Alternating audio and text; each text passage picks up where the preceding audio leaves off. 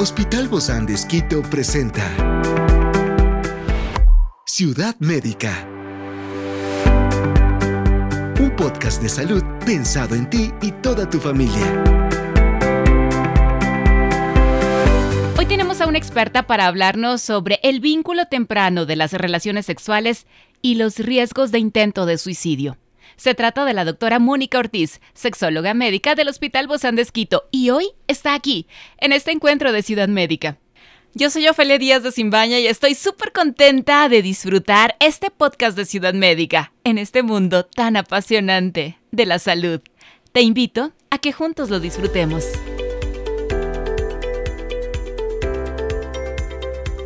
En la encrucijada de la adolescencia, la exploración de la sexualidad se convierte en un terreno emocionalmente muy complejo. Así que la decisión de embarcarse en relaciones sexuales a una edad temprana es una encrucijada cargada de influencias, de elecciones personales y además también de presiones sociales.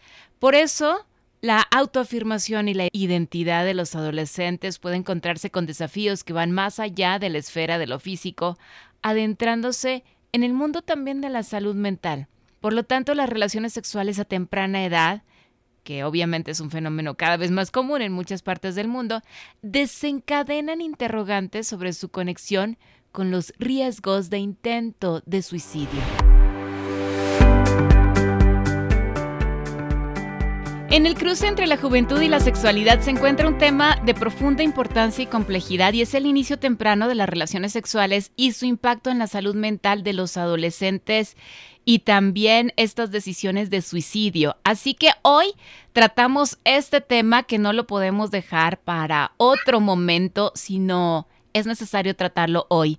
Tenemos gratamente la visita de nuestra queridísima doctora Mónica Ortiz. Ella es sexóloga médica del Hospital Bozán de Esquito. Gracias, Moni, por acompañarnos en este desafío de hablar sobre estas manifestaciones a temprana edad de las relaciones sexuales y también lo que se habla sobre el suicidio, que están muy relacionados, ¿no? Esta conducta sexual de riesgo con el suicidio. Hola, Ofe, sí. La verdad es que en un, estudio de más o menos 120 mil adolescentes de 38 países encontraron una relación entre la, el inicio de la vida sexual temprana, es decir, en adolescencia, y la ideación suicida o los intentos autolíticos, ¿no? Entonces, ¿cuál sería como la explicación de esto? Hay que entender que en la adolescencia todavía hay un cerebro que está inmaduro, ¿no? Que está en crecimiento. Todavía la corteza prefrontal, que es aquella que está encargada de las tomas de decisiones mucho más racionales y demás, todavía no está lista, ¿sí? Y obviamente va a haber inmadurez también psicoemocional y demás. Entonces, ¿qué es lo que está primando en un cerebro adolescente? Es mucho más la corte el, el cerebro medio, que es el encargado como de las emociones, ¿sí? Y el cerebro inferior, que tiene más con las conductas impulsivas. Entonces, un adolescente que inicia su vida sexual muy temprano, está expuesto obviamente a la, intimidad sexual que trae muchas consecuencias como eso, por ejemplo, si hay desinformación, si no hay educación sexual, si no hay contención emocional, muchos de los adolescentes pueden inclusive iniciar su vida sexual como una forma de escape de un problema emocional, de un problema familiar o inclusive académico. Entonces no es una decisión racional, no es una decisión que le lleve un proyecto de vida o un amor maduro en pareja. Claro. Y, con todas las consecuencias que puede haber, por supuesto. Entonces ponen a situaciones de ansiedad. Por ejemplo, ¿dónde vamos a tener actividad sexual? Entonces, generalmente es en la casa de sus padres, en lugares públicos inclusive, y eso hace que tengan mayor ansiedad y también, por supuesto, el guardar el secreto, ¿no? De esto genera una, una, tensión constantemente y mucho más sabemos también que la actividad sexual no es solamente la unión de dos cuerpos, sino que también hay una liberación de una serie de neurotransmisores que hacen que realmente se dé un apego, un vínculo emocional mucho más fuerte en el acto sexual. Entonces, esto en el momento en el que un adolescente no está listo para tener una, una, relación mucho más profunda en el momento en el que esto puede terminarse en cualquier momento, que esta sensación, ¿no? De vacío, de abandono, y eso hace que lleguen a muchos de ellos a tener un estado de ansiedad, de depresión, que les lleve a tomar esta alternativa, ¿no? A creer que la vida no tiene sentido, a creer, a vivir el rechazo también, por ejemplo, de la pérdida de una relación, o está lidiando con situaciones como las que había mencionado, ¿no? ¿De dónde voy a sacar el dinero para comprar métodos de anticoncepción? O si no los tengo, pues no tengo protección eh, física, entonces esto me lleva a infecciones de transmisión sexual, eso hace y es una cadena de cosas, ¿no? Que no tengan los controles médicos apropiados, que si llega a haber un embarazo adolescente, eso implica repercusiones a nivel académico, de que mi proyecto de vida quede en retraso, quede estancado. Entonces son múltiples las circunstancias que agravan la situación. Experiencias excepcionales son el motor que nos anima a trabajar por la salud integral de nuestros pacientes. Expresamos el amor de Dios para dar prioridad a la vida por sobre todas las cosas. Seguimos con nuestro compromiso, la seguridad del paciente. Hospital Bozán de Esquito, a la gloria de Dios y al servicio del Ecuador. Claro, obviamente se vienen muchas complicaciones que están en la mente, que no las puede sacar porque lo que hizo lo hizo en oculto, lo hizo en privado, no tuvo la apertura, no tuvo todas las condiciones más adecuadas y claro, obviamente va, va aumentando en su ser esa carga de adrenalina que no lo lleva a algo a una conducción por el camino más adecuado, sino obviamente va con esta tendencia. Ahora, Moni, ¿existe diferencias significativas en los riesgos de intento de suicidio entre adolescentes que tienen relaciones sexuales temprano y aquellos que optan por la por abstenerse? Por supuesto que sí, Ofe, y estamos hablando de la cantidad de circunstancias que están alrededor de esto.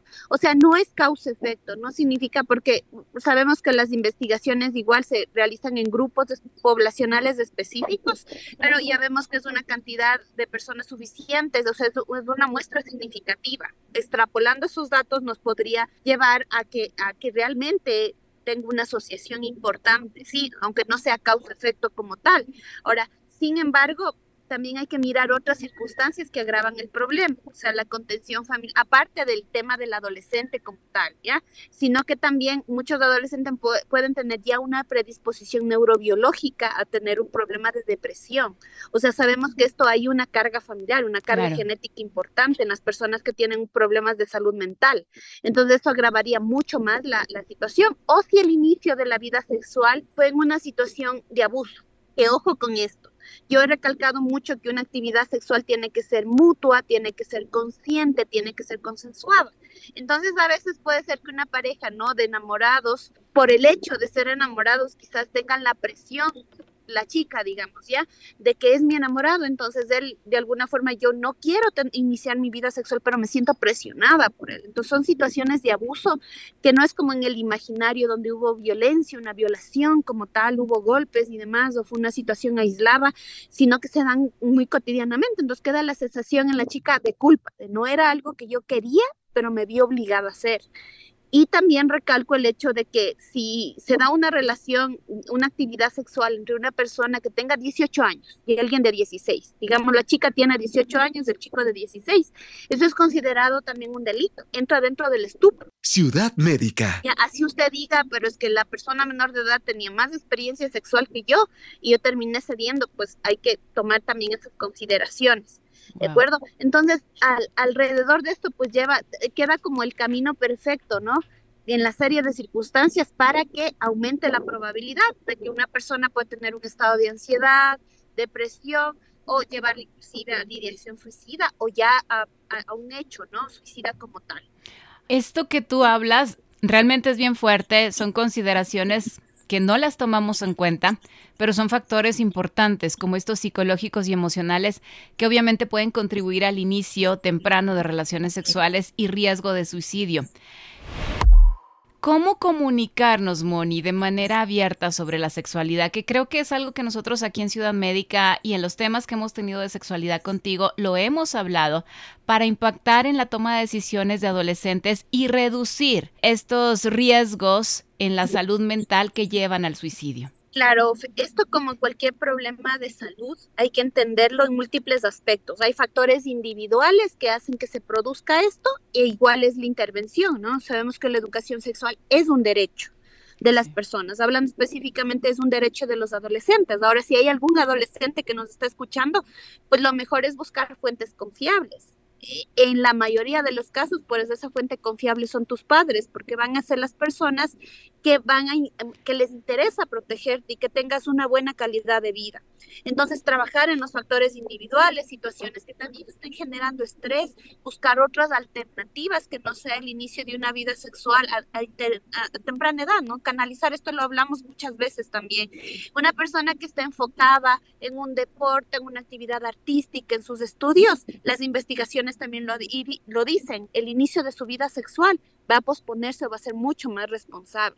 Eso en factores individuales. En cuanto a la familia, el tema de la educación sexual también lo hemos recalcado, no es una charla informativa, es un proceso constante que indica hablar las cosas como son, dar un contexto que no solamente sea mirar la actividad sexual o la sexualidad como la parte genital, el coito, sino mirarlo como un contexto que involucra el amor, que involucra el compromiso y que por supuesto es, tienen que ver con toma de decisiones, ¿no? Con las consecuencias del yo inicio mi vida sexual y continúo con este proceso. Y bajo, y todo esto en el, en el hablar de la confianza sabemos que es súper importante el, el, establecer eh, puentes ¿no? con nuestros hijos, que ellos puedan saber que nosotros somos un lugar seguro y que somos una fuente confiable y que no les vamos a juzgar cuando estén presentando una presión, por ejemplo, cuando estén teniendo un problema psicoemocional, eh, presión por, social, por, por ejemplo, que venga de sus pares o de su círculo social. Entonces, La presión de grupo. a quién acudir. Exacto. Y también, pues, eh, ya hablando desde lo cultural y lo social, pues buscar también espacios, charlas informativas, páginas de profesionales, a veces las iglesias, las mismas instituciones educativas brindan este tipo de información. Entonces, es como profundizar, ¿no? Saber que nuestra como padres, es nuestra responsabilidad primaria el educar a nuestros hijos, pero también estar vigilantes de lo que sucede en el entorno, ¿no?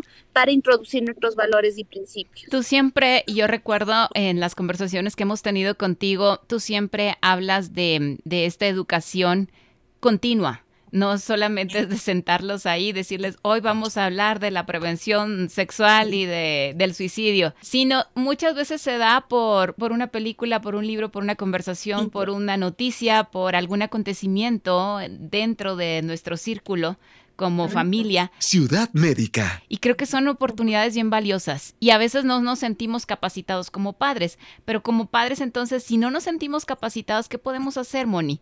Ir directamente con ustedes, los especialistas, tomar un curso en familia. ¿Qué, qué hacer al respecto? Todas esas opciones son válidas.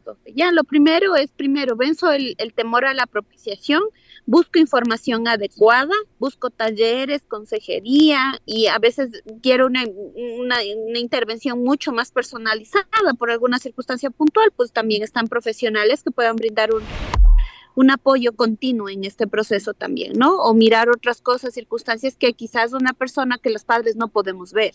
A veces los adolescentes pasa mucho que se cierran con sus padres y no porque no tengan un buen hogar, me explico, no porque se ha establecido confianza, sino que es parte del proceso también de, individualizarse, de, crear su propia identidad. Entonces a veces pasa y los padres están atados de manos, entonces sepan que hay profesionales que también pueden brindar un apoyo importante en este proceso. Siempre debemos estar ahí al pendiente de todos nuestros pequeños hijos, los, los adolescentes y los grandes, para que podamos juntos estar bien informados. Muchísimas gracias, mi querida doctora Mónica Ortiz, sexóloga médica del Hospital Bozán de Esquito. Un fuerte abrazo y nos vemos muy pronto, querida Moni. Muchas gracias, Ofe. Siempre gracias por la confianza. Un abrazo. Bye bye.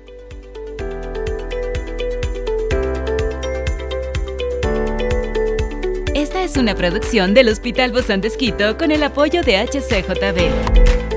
Encuentra este podcast de salud en las redes sociales como Spotify, SoundCloud y todas las plataformas digitales. Gracias por acompañarnos en este capítulo de Ciudad Médica, un espacio para tu salud. Hasta la próxima.